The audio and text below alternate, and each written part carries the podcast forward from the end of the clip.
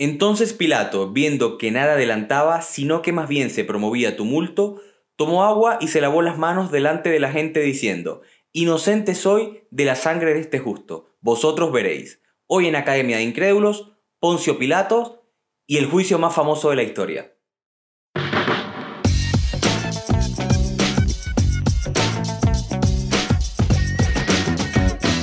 Esto es Academia de Incrédulos. Hola, hola, ¿qué tal? Bienvenidos a un nuevo episodio de Academia de Incrédulos. Como siempre es un verdadero honor y placer que estén aquí acompañándome el día de hoy. Al igual que en todos los capítulos, Janio Marcano en la conducción y Vicente Ramírez en edición y montaje. Como anuncié en redes sociales, el día de hoy decidí hablar sobre Poncio Pilatos y el juicio más famoso de la historia. ¿Por qué? Bueno, porque este episodio va a salir el día domingo, domingo que para los cristianos es conocido como Domingo de Resurrección, y que para las personas de Occidente es conocido generalmente como el último día de la Semana Santa. ¿Por qué decidí hablar sobre esto?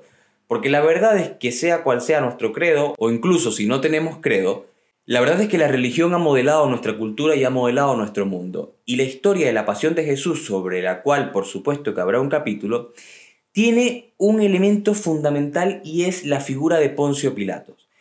Pero la realidad es que los acontecimientos de ese día se han siempre contado desde una misma óptica, que es la óptica que, nos ha llegado a nosotros en Occidente. Pero ¿qué pasa si les cuento que en algunas iglesias como la etíope y la copta, Poncio Pilatos y su esposa son considerados como santos?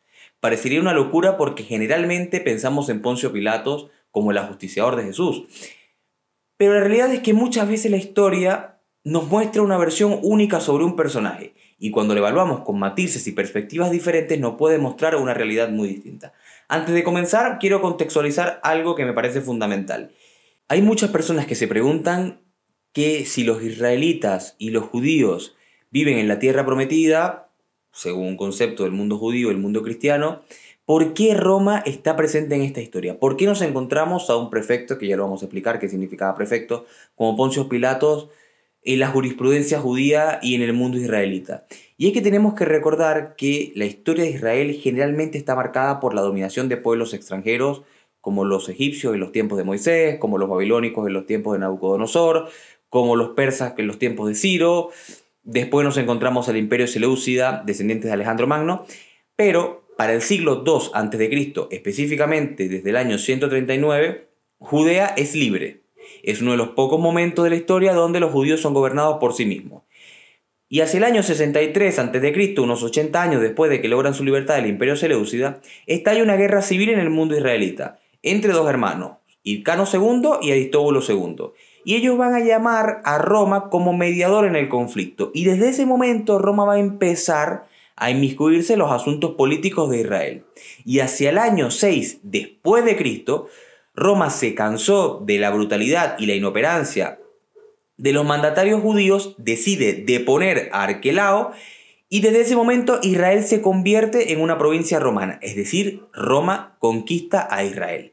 Hay un episodio acerca de esto en el Antiguo Testamento, específicamente en el libro de Daniel, donde el que fuese reconocido como profeta para el mundo judío va a hablar de que va a venir al mundo un gran lobo que va a dominar el mundo entero. Recordemos que Roma es conocida por su, por su simbolismo con, la, con la loba, y es Roma la que va a dominar desde ese momento a Israel, y nos vamos a encontrar con esa dominación en los tiempos de Jesús. Bien, habiendo dicho esto, vamos a hablar un poquito acerca de Pilatos, el personaje histórico. Como dije antes, fue un prefecto de Roma. Prefecto era el cargo más importante que tenía una persona en una provincia romana y vendría siendo hoy lo que es una especie de gobernador. ¿ok? El emperador estaba en Roma, en ese momento es Tiberio, y el emperador designaba a gobernadores en sus provincias. Por lo tanto, Poncio Pilatos es el prefecto de Roma en la provincia de Judea para los tiempos de Jesús. Poncio Pilatos, por cierto, sustituyó a Sejano, que había sido prefecto, el prefecto anterior y que era antijudío. No era muy lógico tener un antijudío gobernando a los judíos. Bien, sobre su vida hay muy pocas fuentes. Poncio Pilato ha pasado a la historia por su, por su participación en el, juicio, en el juicio de Jesús. Y sobre su vida la verdad es que hay muy pocas fuentes. Hay unas fuentes en escritores romanos de la época como Tácito y como Flavio Josefo, pero son bien dispersos, Y la otra fuente que tenemos acerca de Poncio Pilatos y su esposa Claudia Prócula, sobre la cual hablaremos más adelante, es uno, un texto llamado La lista de las actas de Poncio Pilato, que es un evangelio apócrifo, en la cual se habla de un supuesto arrepentimiento y una supuesta conversión e incluso suicidio de Poncio Pilato y de su esposa luego el proceso contra Jesús. Hay un episodio acerca de María Magdalena donde explicamos lo que es un evangelio apócrifo, pero básicamente para repetirlo son textos sobre la vida de Jesús, sobre el mundo cristiano y judío de la época que no fueron reconocidos como oficiales por la iglesia en su momento. Bien, vamos a hablar directamente acerca del proceso contra Jesús, porque ya dijimos antes que Poncio Pilato y su esposa son considerados para las iglesias copta y etíopes como santos y ustedes dirán, pero ¿cómo van a ser santos si mataron a Jesús? Bien, vamos a verlo desde el punto de vista un poquito más académico y no tan religioso. Según los evangelios sinópticos, sinópticos quiere decir que se pueden leer juntos al mismo tiempo, que son los evangelios de Lucas, Marcos y Mateo, Jesús fue apresado el día jueves, después de la última cena, por un grupo de hombres armados pertenecientes a los sacerdotes, liderados por Caifás. Sin embargo, según el Evangelio de Juan, el único que no forma parte de los sinópticos, fue apresado por soldados romanos, por lo cual esta orden debía haber sido dada por el prefecto, que era Poncio Pilato. Bien, según los estudiosos, la versión más coherente es la versión de los evangelios sinópticos, porque luego vamos a ver que Poncio Pilatos no conocía a Jesús. Por lo tanto, no tiene mucho sentido que si no conocía a Jesús, él fuese quien diera la orden para apresar a Jesús. Así que bien, tenemos entonces la siguiente situación. Es Caifás, líder del consejo sacerdotal del templo judío, que manda apresar a Jesús. En esto quiero ser muy breve porque habrá un episodio sobre esto y no quiero extenderme. ¿Por qué Caifás manda apresar a Jesús? La semana donde se da la pasión de, Jesús desde el domingo de Ramos a domingo de resurrección, es la semana de la Pascua judía donde celebran la salida del pueblo judío de Egipto liderada por Moisés. Bien, era la fiesta más importante del mundo judío y cuando Jesús llega a Jerusalén, Jesús tiene muchísimos discípulos y muchísimos seguidores. Al consejo sacerdotal judío, que no creía en la vida eterna, que no creía en la resurrección y que lógicamente, por lo que nos ha mostrado la historia, no reconocían a Jesús como el Mesías, les preocupaba que las enseñanzas de Jesús fueran en contra del status quo del mundo religioso judío y por eso Caifás va a decidir apresar a Jesús. Y es aquí donde va a pronunciar una de las famosas frases de la historia. Es preferible que perezca un hombre antes de que perezca la nación entera. Entonces nos encontramos con que Jesús el día jueves es apresado. El juicio de Jesús consta de seis partes. Nos vamos a concentrar únicamente en las partes que conciernen a Poncio Pilatos. Bien, esa noche, la noche de jueves a viernes, según lo que nos muestran los textos, Claudia Prócula, la esposa de Pilatos, tiene un sueño con Jesús. Y cuando se despierta el día viernes le dice, no te metas con los asuntos de ese justo, porque es inocente y he sufrido mucho en sueños por su causa. Aquí hay un matiz importante. La sociedad romana de la época, a la que pertenecían Claudia y Poncio Pilatos, es bastante machista, es una de las más machistas del mundo antiguo. Pero Claudia provenía de una familia imperial y su estatus social era incluso superior al de Poncio Pilato siendo mujer, porque era familia del emperador. Por lo tanto, aquí la opinión de Claudia no es únicamente la de una esposa, sino la de una persona que tenía mucha más autoridad de la que podían tener esposas de la época. Bien, resulta que para ese momento, cuando los judíos caen bajo el yugo romano, Roma les prohíbe ejecutar la pena capital, es decir, ya los judíos no pueden por sí mismos condenar a un hombre a muerte. Por lo tanto, cuando en la noche, en, la primera parte del juicio con Caifás, Jesús dice, yo soy el Hijo de Dios cuando se lo preguntan y Caifás se rasga las vestiduras, lo condenan a blasfemia. Pero como digo, la condena por blasfemia en el mundo judío era la muerte, pero tenía que ser administrada por Roma.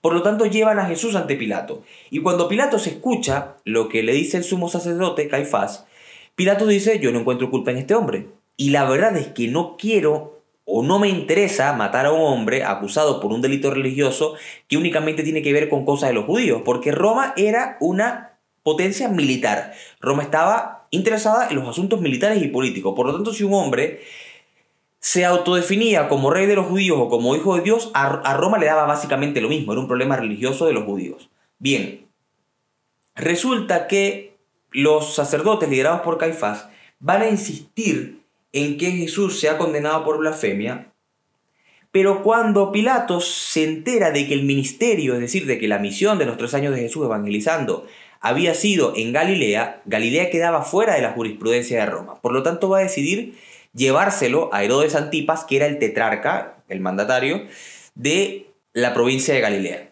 Bien, aquí Herodes Antipas se va a entrevistar con Jesús, incluso Herodes se emociona porque había escuchado de los milagros que hacía Jesús y le pide que haga algún milagro.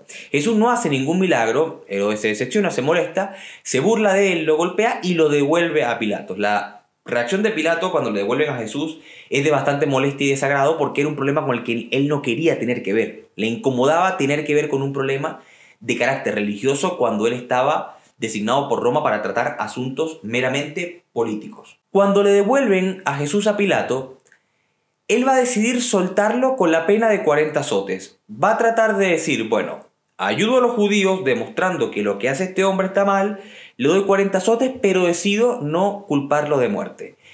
Caifás nuevamente trata de interceder ante la pena capital y va a pedirle a Pilatos ahora que no lo castigue por blasfemo, sino por sedición. Sedición era básicamente un delito, que todavía se usa, que tiene que ver con la rebelión civil ante una autoridad. Entonces, claro, ahora esto sí le interesaba a Roma, porque lo que quiere decir esto es que ya Jesús no se convierte únicamente en un problema religioso, sino que él, al denominarse rey de los judíos, como decía Caifás que Jesús se denominaba, le causaba un problema a Roma porque Roma era la única autoridad. Entonces ya no tenemos a un predicador que dice únicamente que es hijo de Dios, sino que también es rey de los judíos y no podía haber rey porque la autoridad era Roma. Aquí Pilatos decide ir a hablar con Jesús y le pregunta a Jesús en las mazmorras, ¿quién eres tú y es verdad o no es verdad lo que me cuentan de que tú dices que eres rey. Jesús dice, lo estás diciendo tú, no lo estoy diciendo yo.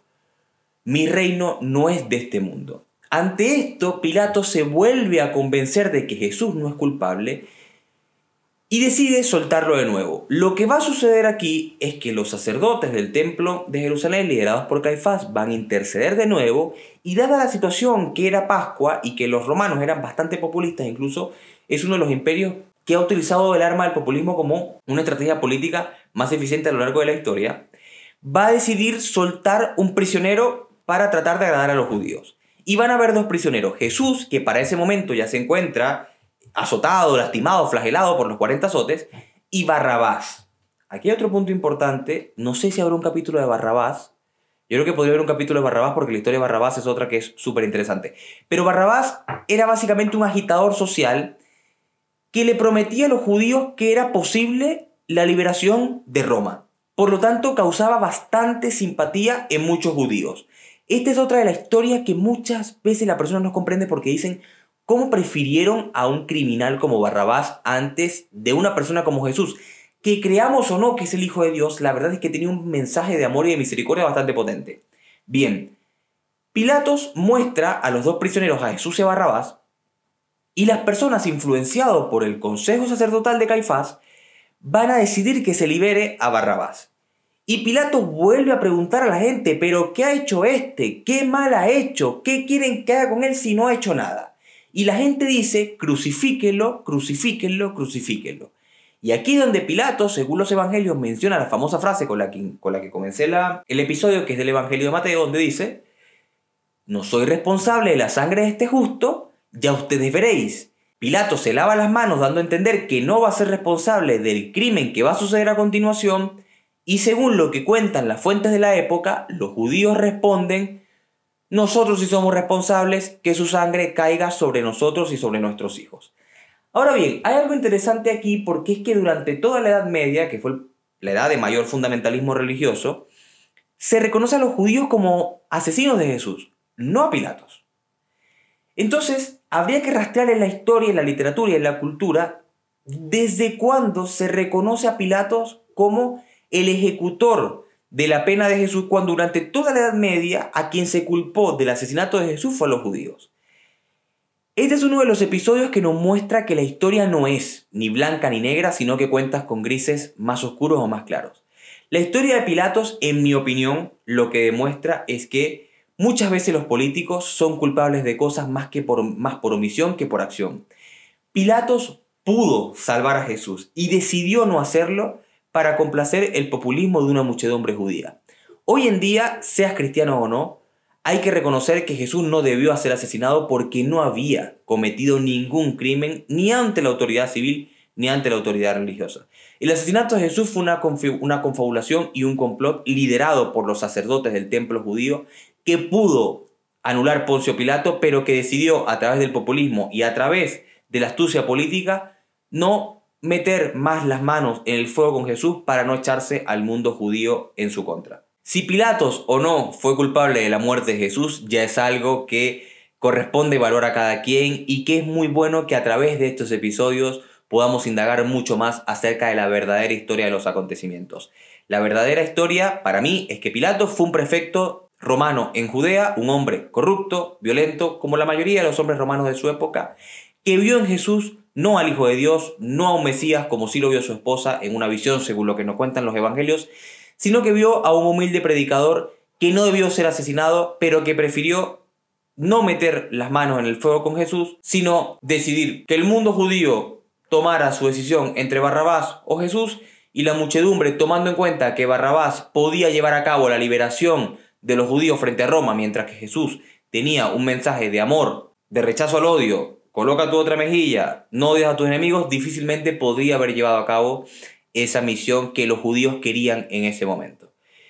Esta fue Academia de Incrédulos, Poncio Pilatos y el juicio más famoso de la historia. Espero que les haya gustado este episodio. Sé que algunas personas van a estar en contra, según la opinión religiosa o el credo que profesen. Muchas veces la Biblia no solamente es un libro para algunas personas mitológicos, sino que es un libro que también nos puede ayudar a reconocer muchas costumbres, muchos rasgos y muchos acontecimientos que sucedieron en esa época y que la Biblia es la única fuente que nos ha llegado ante nosotros. Por eso también es un texto que es muy importante estudiar. Así no seas desde el punto de vista académico, tiene un valor bastante intrínseco. Como siempre, si siguieron este episodio a través de Spotify, denle seguir. Si lo siguieron a través de YouTube, por favor, denle un like y suscríbanse al video. Y nos vemos en un próximo episodio con otra historia. Chao, chao.